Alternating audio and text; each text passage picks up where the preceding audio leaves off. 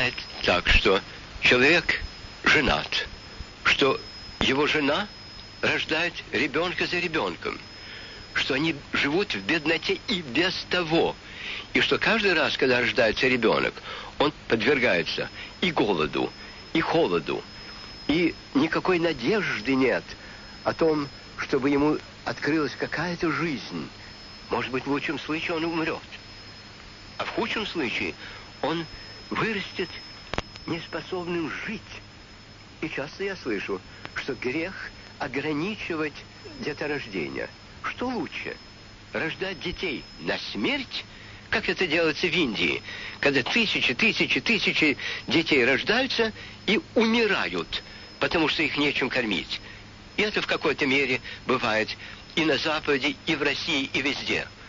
Или же ограничить число детей сознательно, планируя это. Это можно делать подвижнически, это можно делать в пределах своих сил. Подвижнически можно держаться сурово, сугубо церковных правил, которые дают возможность телесного общения мужа и жены только в определенных сроки и в определенные дни.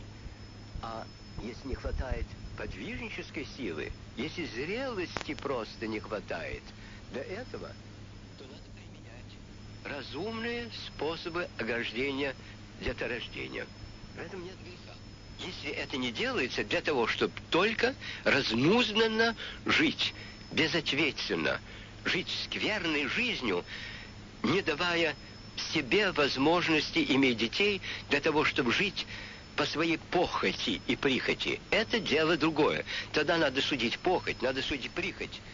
А разве лучше то, что совершается у нас на Руси и на Западе постоянно, что для того, чтобы спасти положение, истребляется плод, совершается аборт. По церковным правилам, человек, который совершает аборт, должен быть отлучен от церкви на годы и годы. Разве это делается у нас на родине? Нет, не делается. С этим мирятся.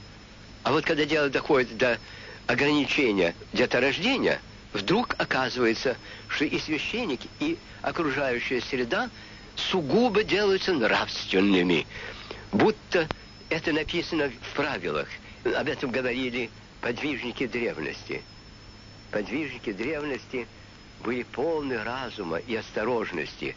Они были благоговейны. Они благоговели перед Богом, но и перед человеком, перед его трагической судьбой и перед ужасом, который может постичь других людей, если он будет слепо, механически применять те или другие правила.